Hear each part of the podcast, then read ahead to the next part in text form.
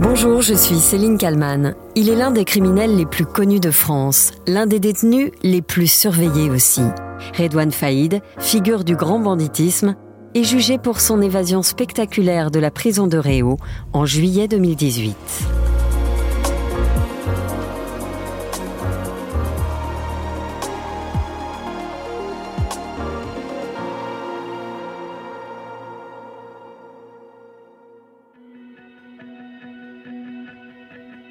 Je ne suis ni un terroriste, ni un criminel. Voilà ce qu'aurait lâché Redouane Faïd au pilote d'hélicoptère qui a malgré lui permis son évasion de la prison de Réau en Seine-et-Marne. Nous sommes le 1er juillet 2018. Le pilote, pris en otage, n'a pas d'autre choix que de s'exécuter. Une évasion spectaculaire, digne d'un scénario de film, orchestré par Redouane Faïd, braqueur, multirécidiviste. Redouane Faïd, qui après trois mois de cavale, est finalement retrouvé. Quelques années après son arrestation, il est transféré à la prison de Florimérogis. Ce mardi 5 septembre s'ouvre donc son procès, aux côtés de 11 autres personnes, dont 5 membres de sa famille. Nicolas Poincaré, sur RMC dans Apolline Matin. C'est un procès hors norme parce qu'il va durer d'abord sept semaines, ce qui est très long, et puis il se tiendra sous très haute surveillance à Paris. Redouane Faïd est en effet le, le, prisonnier le plus surveillé de France. Il est un des très rares à avoir réussi deux évasions, et tout est fait donc euh, désormais pour qu'il ne réussisse jamais une troisième. Car c'est vrai, Redouane Faïd est un pro de l'évasion. Le roi de la belle, c'est son surnom parvient à s'échapper une première fois de la prison de Séquedin dans le Nord. Il y était incarcéré pour avoir violé les conditions de sa liberté conditionnelle, liées à une condamnation pour braquage. Ce samedi 13 avril 2013, donc, il applique un plan minutieusement préparé. Les circonstances rappellent un scénario de film. Explosif, prise d'otage, mais aussi course-poursuite. Marie Perraube, dans le documentaire de Ligne Rouge, a retrouvé en replay sur RMC et BFM Play. Nous nous sommes procuré ces vidéos qui proviennent des caméras de surveillance. Il est 8 heures du matin. Redouane Faïd sort de sa cellule. Dans ses mains, un sac de linge sale. Il a rendez-vous au parloir avec son frère. Devant le portique de sécurité, il sort une arme de son sac et braque une surveillante.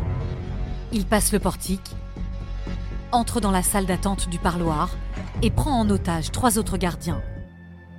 Redouane Faïd, armé et muni d'explosifs, pulvérise deux portes de la prison.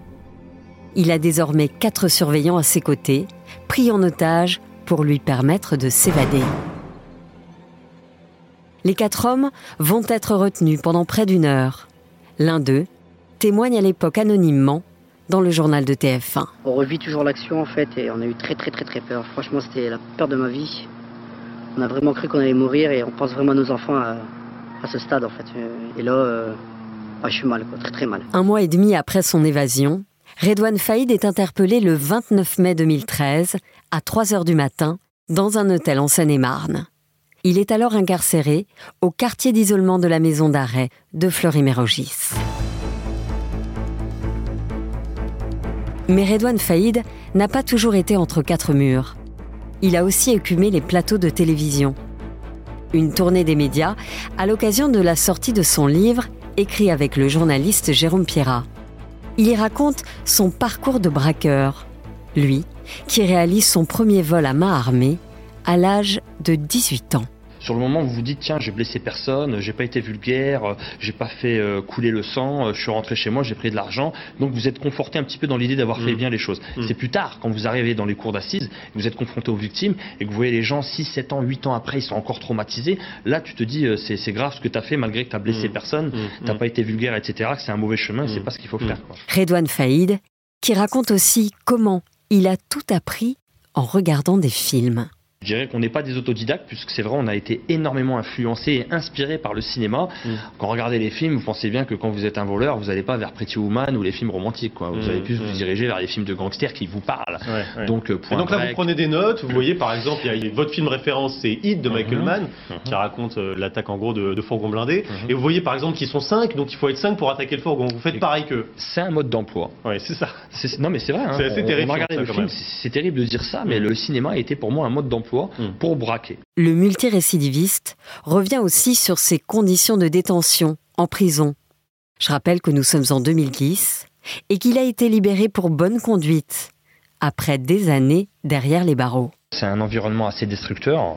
C'est quelque chose qui fait réfléchir. C'est un milieu assez dur. Euh, forcément, quand vous y passez pas mal d'années, euh, ça vous fait réfléchir. Donc moi, je m'en suis beaucoup servi. Mais vous savez, avant d'entrer en prison, moi, je voulais déjà arrêter. Ah bon? Mais j'arrive, ouais, je, mais j'arrivais pas à me défaire. Du... C'est ça le piège du vol.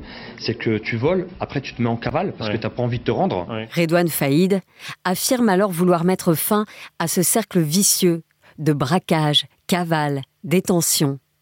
Puis, le journaliste de LCI Julien Arnaud lui demande. Et c'est une tâche qui est définitivement tournée aujourd'hui, ça ah, vous pouvez euh, le jurer, vous ne retomberez jamais. Ah bon, en tout cas, ce que je sais, c'est que mes démons euh, ne sont pas endormis, mais sont complètement morts. D'accord. Des démons qui finissent par le rattraper. Quelques mois après la sortie de son livre, la police procède à un vaste coup de filet. Elle soupçonne Redouane Faïd d'être l'un des cerveaux d'un commando à l'origine du braquage d'un fourgon sur l'autoroute A4 le 20 mai 2010. Attaque durant laquelle une policière, Aurélie Fouquet, est tuée. Redouane Faïd repart en cavale avant d'être finalement interpellé en juin 2011 près de Lille. Et il s'échappe donc en 2013 de la prison de Sequedin, puis de la prison de Réau en 2018. Et c'est donc pour cette évasion qu'il est jugé aux assises de Paris. Une évasion là encore, digne d'un des meilleurs films d'action. Redouane Faïd en cavale pour la seconde fois. Le braqueur multirécidiviste s'est à nouveau évadé ce matin avec l'aide d'un commando. Ce dernier a réussi à poser un hélicoptère dans la cour d'honneur de la prison. En moins de 10 minutes chrono, Redouane Faïd s'évade de la prison de Réau. L'équipe vole vers Gonesse où elle abandonne la machine partiellement incendiée et son pilote jusqu'alors retenu en otage. Les fugitifs empruntent ensuite une voiture qui laisse brûler dans le parking d'un centre commercial de Seine-Saint-Denis avant de poursuivre leur cavale dans un autre véhicule. Un vaste système de traque est alors organisé pour retrouver Redouane Faïd et ses trois complices. Dès l'annonce de l'évasion ici près de la frontière belge, l'autoroute A22 a été réduite à une seule voie pour ralentir la circulation et effectuer des contrôles visuels. Une frontière particulièrement surveillée, Redouane Faïd connaît bien cette zone et pourrait y avoir des points de chute. Ce que policiers et gendarmes traquent, c'est sans doute cette voiture blanche photographiée à la sortie du centre commercial où la Mégane calcinée a été retrouvée. Pendant des semaines, Redouane Faïd se terre. Puis, le 3 octobre 2018 au matin, trois mois après son évasion, il est arrêté dans sa ville natale de Creil. Depuis donc, il dort en prison. Ce procès qui va durer sept semaines se déroule sous haute sécurité. Alexandra Gonzalez, chef adjointe du service police-justice de BFM TV chaque jour, Redouane Faïd va être emmené de la prison de Fleury-Mérogis, où il se trouve actuellement, à ce palais de justice et retour le soir en prison. C'est un trajet d'une trentaine de kilomètres, un trajet sensible puisqu'en extérieur, et c'est pour ça que c'est le GIGN, chaque jour, la force d'élite de la gendarmerie, qui sera en charge de transporter Redouane Faïd jusqu'ici et de le ramener euh, en prison. Plusieurs itinéraires ont donc été balisés et envisagés afin de réagir très vite en cas d'imprévu.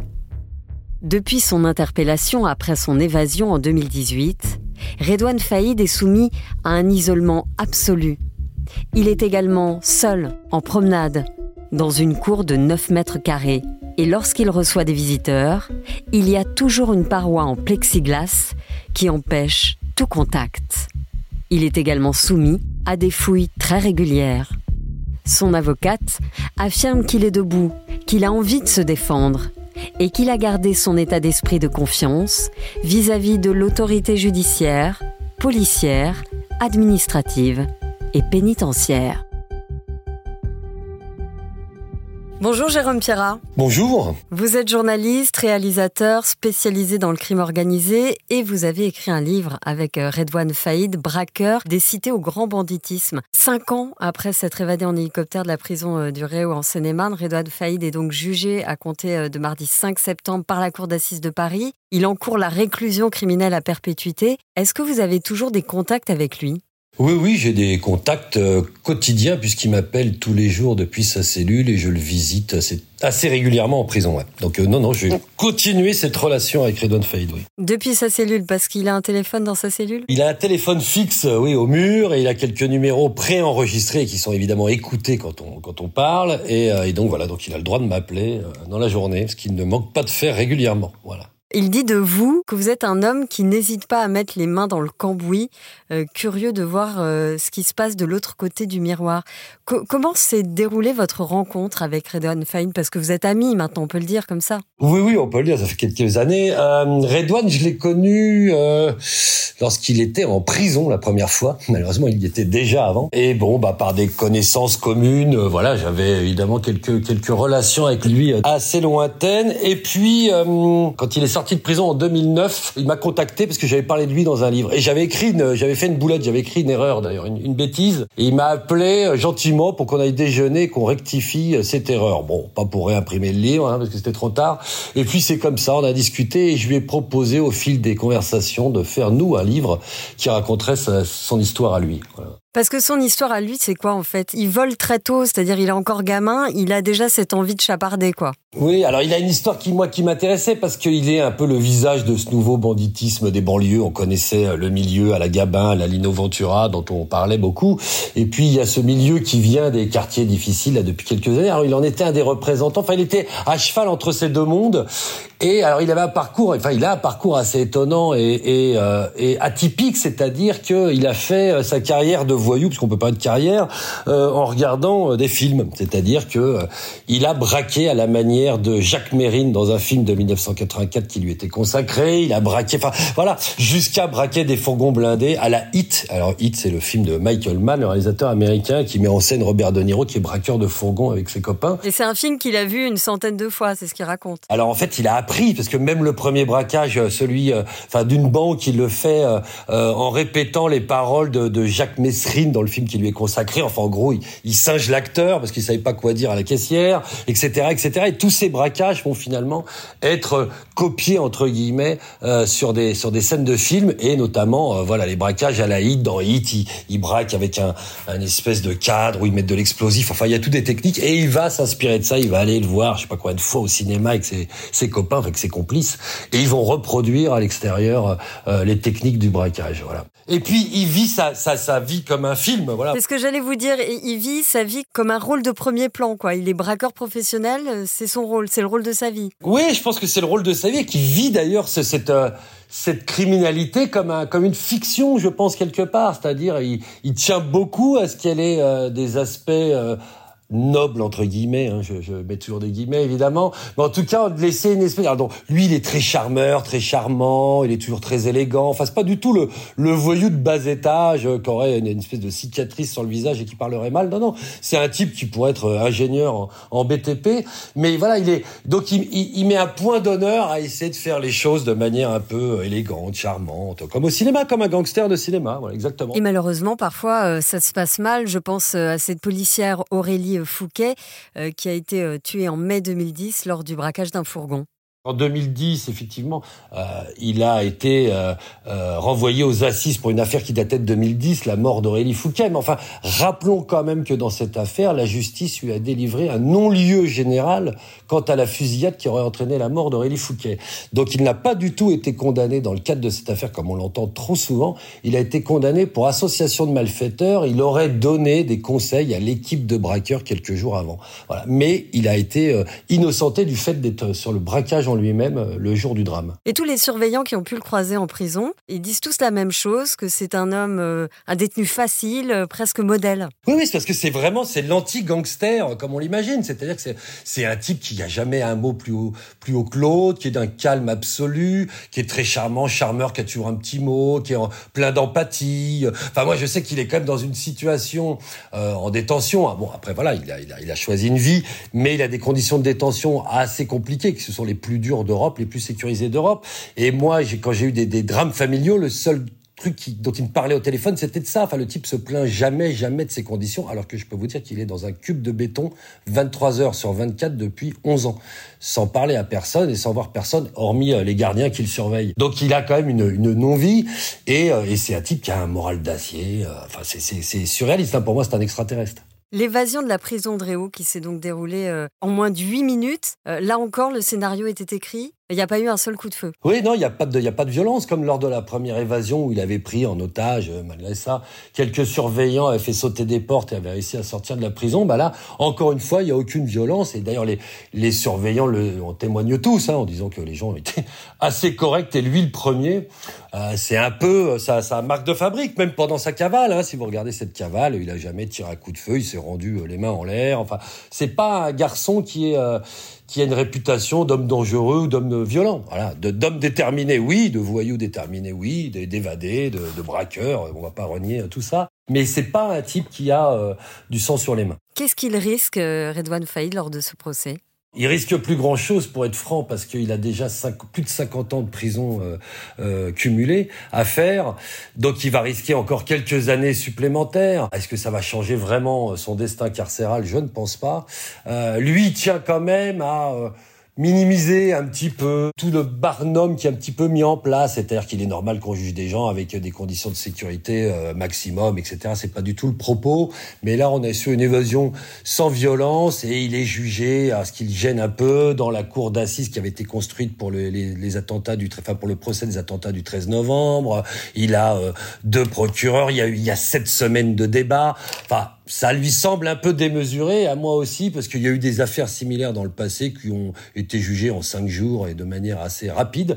Euh, donc voilà, donc il y a un petit traitement un peu spécial. Aussi peut-être parce que c'est une bête de médias, c'est-à-dire qu'on sait que potentiellement il peut se passer quelque chose. Oui, alors je pense pas qu'il choisisse ce moment-là pour refaire parler de lui euh, de manière rocambolesque, mais mais effectivement, c'est un type qui a été très médiatisé et j'en suis le premier responsable hein, puisque c'est moi qui l'avais attiré sous le feu des projecteurs malheureusement mais effectivement il paye cette notoriété il paye la défiance aux autorités voilà le fait d'être parti deux fois alors qu'il était censé être ultra surveillé etc etc ce pied de nez n'a pas beaucoup plu aux autorités et aujourd'hui je pense qu'il le paye un petit peu je vous remercie beaucoup, Jérôme Pierrat, journaliste, réalisateur. Et je rappelle donc que vous avez écrit un livre avec Redouane Faïd, Braqueur, décité au grand banditisme. Merci beaucoup d'avoir répondu à mes questions pour le titre à la une. Merci.